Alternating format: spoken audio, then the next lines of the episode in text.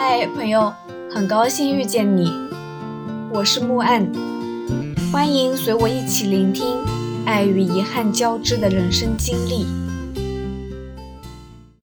西藏的旅游路线从一日游、两日游、三四日游到十几日游都有，最长的就是阿里大北线，差不多四千公里，一般耗时十三天到十七天。虽然没有囊括所有的景点，但是也包揽的七七八八了。定了阿里大北线，你就不用再计划什么纳木错一日游、羊卓雍措两日游了，因为都含在里头了。而且大北线的后半程被称作一错再错，错就是湖的意思，一错再错的意思啊，就是这一路尽看湖了。不过很遗憾。因为双湖封了，没能去，也就没能见到狼啊、棕熊啊，以及能把越野车撞翻的巨大野牦牛。大北线的路不太好，所以啊，一般推荐越野车出行。一辆越野车跑去司机一般坐四个人，而除非你是恰好四人结伴出行，否则难免遇到约伴找车的问题。早些年网络还没有那么发达的时候，我们很依赖拉萨几大青旅，比如东措、平措的信息墙，谁都可以去贴条，你也可以刷刷几笔，写下自己的需求，留下联系方式。比如约伴搭车，我二十号计划从拉萨搭车去珠峰，诚邀一小伙伴同行壮胆，有意者请联系幺八八。凑人包车，十八号出发去阿里，两辆车，现在还余两个空位，有意者请联系幺三五等等等等。求检，计划走阿里大北线，一个人任劳任怨，求检求带，手机幺五五。这板墙前从早到晚人头攒动，不乏当场就掏出电话联系者。喂，是叉叉吗？我看到你贴的条，我一个人，你们还有空座吗？已经满啦。哦哦，打扰了。这是被人捷足先登了，挂了电话，上前一步，把那已经过期的条撕下，省得后来者继续扑空，还浪费电话费。喂，是叉叉吗？我也想搭车去珠峰，你在哪儿呢？嗯，行，那待会儿见。这是已经初步接完头的，等待进一步会面。喂，我看到你们车子的信息，人满了吗？还没啊，那算我一个。你再找找人，满了通知我。这是站上座了，但能否成行，还得看能不能拼满人。那个时候，我们好像从不担心对方是骗子或者信息虚假，都是异乡人。都喘着走江湖的热望，都穷，也大多是第一遭走线路，欣欣然、惴惴然，没什么经验，却还要强装成熟老道，气定神闲的去赴电话之后的会面。会面通常是在晚饭之后，因为白天各忙各的，各玩各的嘛。安全起见，地点大多距离青旅不远。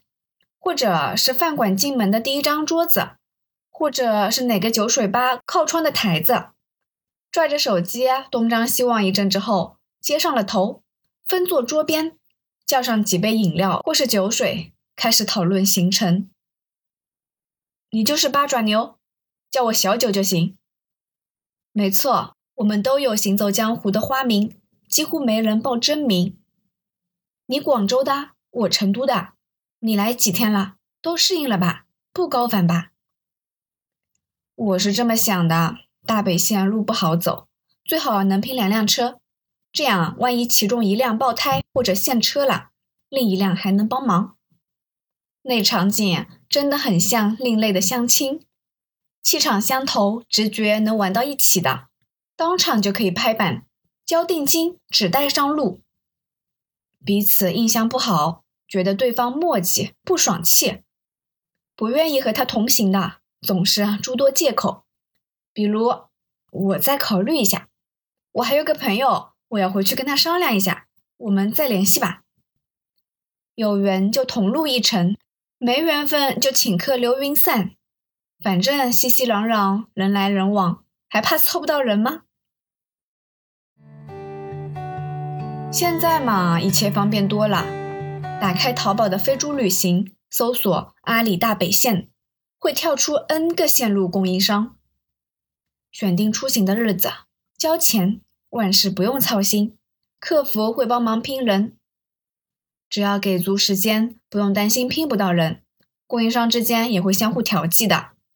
而且他们会帮你购买旅行保险，出具正规的旅行合同。到了指定的时间，司机会开着越野车准时来接。打开车门，你才知道同行的人什么样，喜欢或不喜欢，讨厌或不讨厌，都得挤在同一辆车里，共度这颠簸的数十天。其实我更喜欢以前那种热闹嘈杂。当初我也往墙上贴过条，晚上贴的，朝前台借的胶水，啪啪啪，那手掌把召集令拍摁在信息墙上。第二天清早，人还在东错青旅最大的二十八人间里呼哈大睡，手机忽然响了，接起来是个女孩，声音炒豆子一样噼里啪啦。我看到你贴的条，你是不是要去珠峰？你住东错吗？我也住这儿。你哪间？我去找你。两分钟之后，他就到了，是个短头发、戴眼镜的姑娘。她小心跨过满地的登山包、充电线，蹭到我床头，拉着我的被子说：“我也要去珠峰，我们一起吧。”我还没睡醒，迷糊的看了她一眼，说了句：“行。”然后又睡了。再后来，确实跟他一起去了珠峰，还走了川藏、滇藏。现在已经失联很久了。有一次，在一本书里看到一句话：“旅途中遇到的人，多是清晨浊水，后会无期。”确实如此。彼时一路同行，那么热闹，一起扛过珠峰上凛冽的风，挨过伸手不见五指的夜。出了藏地之后，他有他的红尘，我饮我的浊酒。时至今日，想起来，他也不过只占了我思绪几秒，墨笔两行。相逢有幸，后会无期。不过这样也好，不是所有的相逢都要照进余生。本来我是想详细的谈一谈阿里大北线的攻略的。转念一想，车都开到跟前了，一路有司机师傅带着，还要什么攻略？跟着走就是了。大北线约定俗成的规矩，司机的食宿由车上的客人分摊，记得让司机吃好一点，睡好一点。毕竟连轴开上十几天，一天开足七八个小时，真的挺累的。就算你节省。忍心让师傅跟着你顿顿吃糠咽菜吗？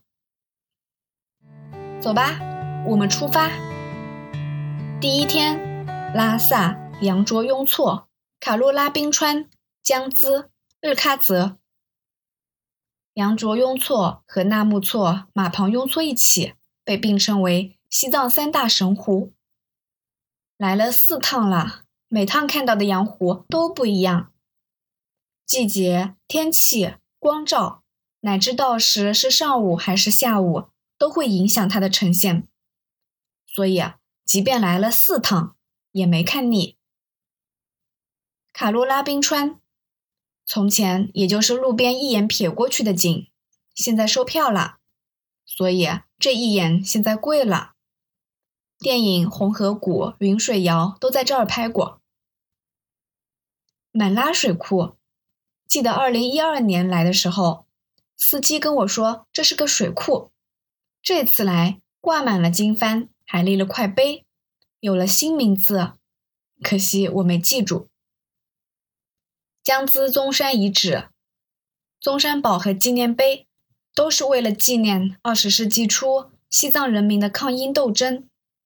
当初英国人的手伸的也够长的，无惧高反，都跑到西藏来了。宗山堡在山顶，爬上去很累，一般我们都站在广场上望望就算了。我跟他的缘分也是很深，都忘了四次了。第二天，扎什伦布寺珠峰大本营。扎什伦布寺，日喀则地区最大的寺庙，班禅的驻锡地。大早上的很安静，我就在里头闲逛，哪个店开门就进哪个。不过店内不允许拍照，还得脱帽。离开扎什伦布寺，直奔珠峰，路上经过打卡处。三幺八国道五千千米纪念碑，从上海人民广场到西藏拉孜，真巧，两地儿我都熟。珠峰来了八年了，没涨过价，还是一个人一百八，一辆车四百。注意，交了人钱还得交车钱。上珠峰的路曲里拐弯，有说是七十二拐，有说是一百零八拐。我估摸着都没数过，瞎吹的。珠峰大本营没有多的选择，只能住帐篷。想近距离的接触珠峰，你可以全副武装走出帐篷，跨越这道拦路的小红绳，走上个一公里。沿途就是这样，除了荒凉大风，还是荒凉大风。这里的植物也不知道是什么品种。能常年的坚持在珠峰下，堪称坚强。最后友情提示：珠峰上的晚饭一定要严格控制水分摄入。你肯定不想大半夜的从好不容易捂热的被窝里爬起来，穿上五六七八件衣服，打着手电，穿过漆黑的营地和狂风，深一脚浅一脚，来到一个铁皮屋的蹲坑厕所。把自己的屁股暴露在零下的低温和似有还无、恍恍惚惚、隐隐约约的狼嚎里。感谢收听，希望这个播客能陪你度过每一段孤独的旅程，彼此温暖，彼此治愈。希望来到这里的你可以放下一天的疲惫，尽享这人间好时节。也欢迎大家转发、订阅、赞赏、支持，我们下期见。